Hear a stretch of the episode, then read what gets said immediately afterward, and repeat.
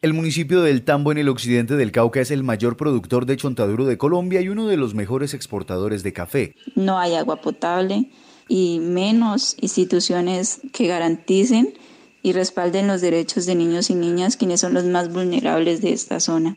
Esta es la voz de una de las docentes que cada semana recorre casi siete horas desde Popayán, dos de ellas a pie por un camino de herradura para llegar a su lugar de trabajo. La economía del lugar, cultivos de uso ilícito y el fuerte control territorial de grupos armados al margen de la ley, ya sea FARC o ELN. Las guerrillas son las únicas autoridades reconocidas y habladas por la comunidad. Hola, soy Carlos Cerón y este es nuestro especial, Cauca niños en medio de la guerra. Duele porque era una niña de 14 años la que cayó allí. Las condiciones geográficas y el histórico abandono del Estado imponen retos a los niños que deciden estudiar. Muchos de ellos optan por aceptar las invitaciones de grupos armados. Podríamos evidenciar que son raspachines, arrieros, jornaleros, ayudantes de laboratorios de coca, cocineras, meseras, tenderas, o engrosando las filas de las guerrillas. Los profesores que deben hacer grandes esfuerzos para llegar a los sectores más recónditos libran una verdadera batalla para evitar que los menores vayan a la guerra. En horas de descanso durante la jornada de pues académica siempre están pues los hombres armados, también mujeres que hacen parte de la guerrilla en la parte de afuera. En varias de las instituciones la educación solo alcanza hasta el grado noveno y los menores reproducen actividades que encuentran a su alrededor. Entonces nos toca estar como cuidándolos para evitar que nuestros estudiantes se acerquen a hablar con ellos. Según los maestros en zonas como esta, en promedio cada año salen de 4 a 6 estudiantes, pero solo uno puede continuar su proceso educativo en los grados décimo y once.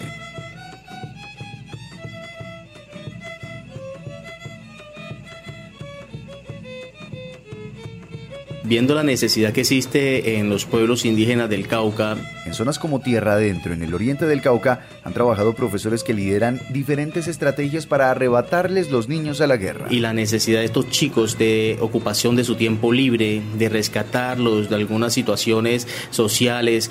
Hemos intentado a través de la creación de un proyecto deportivo del taekwondo. El docente procedente de la costa de Colombia ideó una escuela de taekwondo que les brinden a ellos alternativas de vida deportiva. El trabajo disciplinado y constante dio frutos, tanto que sus estudiantes asistieron a torneos nacionales. Dos muchachos que habían sido llevados por grupos armados, pero que ellos hablaron y se les dio la oportunidad de regresar a la institución educativa y hicieron parte del proceso de, de recuperación. Los jóvenes reconocen el riesgo de habitar en medio del conflicto, pero agradecen este tipo de oportunidades. Con la ayuda del profesor y el entrenamiento ya tenían para el resguardo de Togoima ya hemos tenido buenos resultados, ganamos medalla con los muchachos, yo también gané, hemos participado en cinco torneos, siempre hemos con buenos resultados. Las niñas tampoco se salvan de las pretensiones de los grupos armados.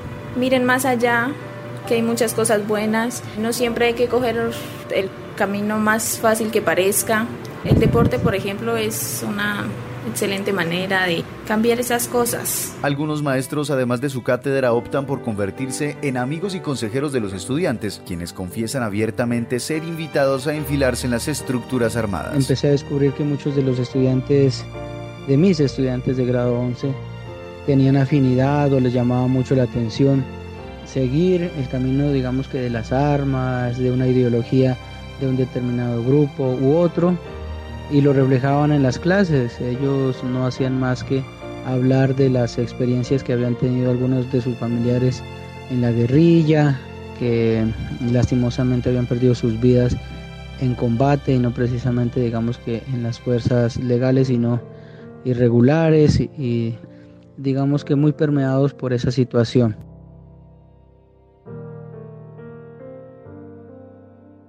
El año pasado el alcalde de Páez, Dubán Velasco, hizo una dura revelación. Porque tenemos datos oficiales de más o menos 37 menores de edad reclutados por las disidencias de las FARC. Estructura de Goberto Ramos Ortiz. Y lamentablemente, pues nosotros como administración municipal difícil podemos nosotros solos. Las autoridades indígenas también diseñan sus métodos para prevenir el reclutamiento. Denunciar los hechos que vienen sucediendo también, pero también cómo nos hacemos un llamado entre nosotros para ir eh, trabajando toda la minga hacia adentro. Y la minga hacia adentro es cómo hacemos el control territorial en cada uno de los resguardos, eh, ya sea a nivel zonal, a nivel eh, regional, porque eso es lo que quedan los mandatos para defender el territorio y la vida. Y, creo que la, la minga ha, ha, sido eso, ¿no? Cómo defendemos la tierra, cómo defendemos también la espiritualidad y también eh, a nuestras autoridades. Aunque los contextos son complejos por las acciones violentas, hay esperanza en profesores como estos,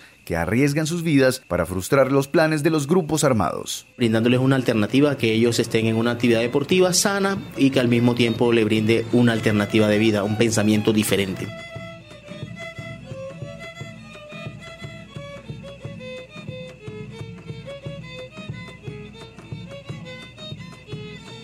En el sur del departamento del Cauca, diferentes grupos se disputan los corredores del narcotráfico y permanentemente reclutan menores de edad. Duele porque era una niña de 14 años la que cayó allí presuntos integrantes de la estructura Carlos Patiño, disidencia de las FARC, murieron en una confusa emboscada en la vereda del Encanto, corregimiento de Sinaí, Argelia. Entonces, sí, sí fueron guerrilleros, no más. Un adolescente de 14 años y otro menor de 17 murieron en medio de este hecho. Los papás son muy pobres, de escasos recursos. Incluso nos tocó hacer una recolecta para que él pudiera contactar una funeraria para que fuera hasta la ciudad de Popayán a recoger el cadáver.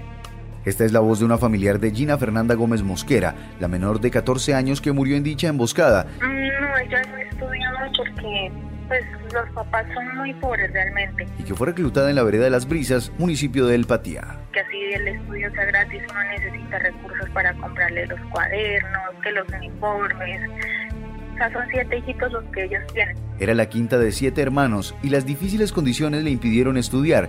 El grupo armado aprovechó las circunstancias y se la llevó. Una situación donde mandan grupos armados uno no puede ponerse a decir, vea, estaban de denuncios, se me llevaron mi hija. A los tres meses murió en la guerra. Y últimamente estaban reclutando muchos menores de edad.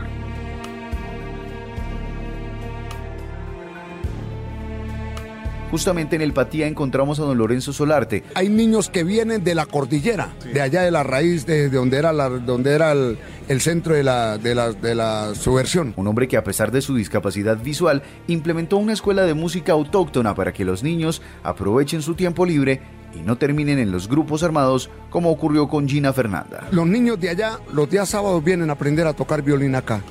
La enseñanza del violín ha sido como una bomba como una bomba. Esto ha estallado, pero impresionante.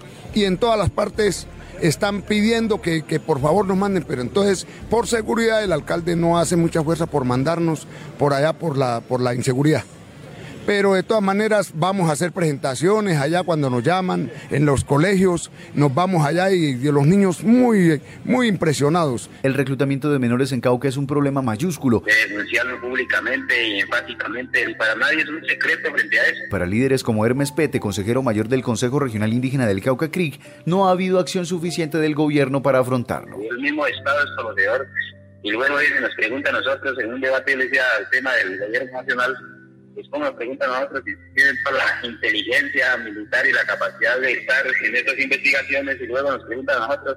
Joe Sauca, líder indígena y defensor de derechos humanos, reveló que los grupos armados reclutan niños, niñas y adolescentes para diferentes fines. Pues están perfilando menores entre los 14 hasta los 21 años. En algunos casos ofrecen salarios a, a los adolescentes para que se vayan a las Fuerzas Armadas a, a defender una lucha que hoy es por defender el narcotráfico más allá de los intereses del pueblo colombiano y de la sociedad y de, de las comunidades indígenas. El secretario de Educación Jorge Octavio Guzmán expresó su preocupación por las permanentes alertas tempranas emitidas por la Defensoría del Pueblo. Se han incrementado el número de menores que han sido objeto de reclutamiento por estos grupos al margen de la ley y le pedimos al Ministerio de Educación que si hacía necesario también generar recursos para la prestación del servicio de educación de adultos. Esto estamos hablando de los recursos que se generan desde el Ministerio de Educación.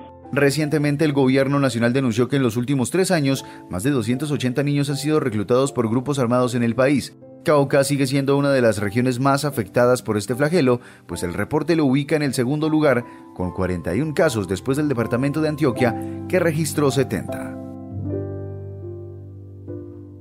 Cauca, niños en medio de la guerra.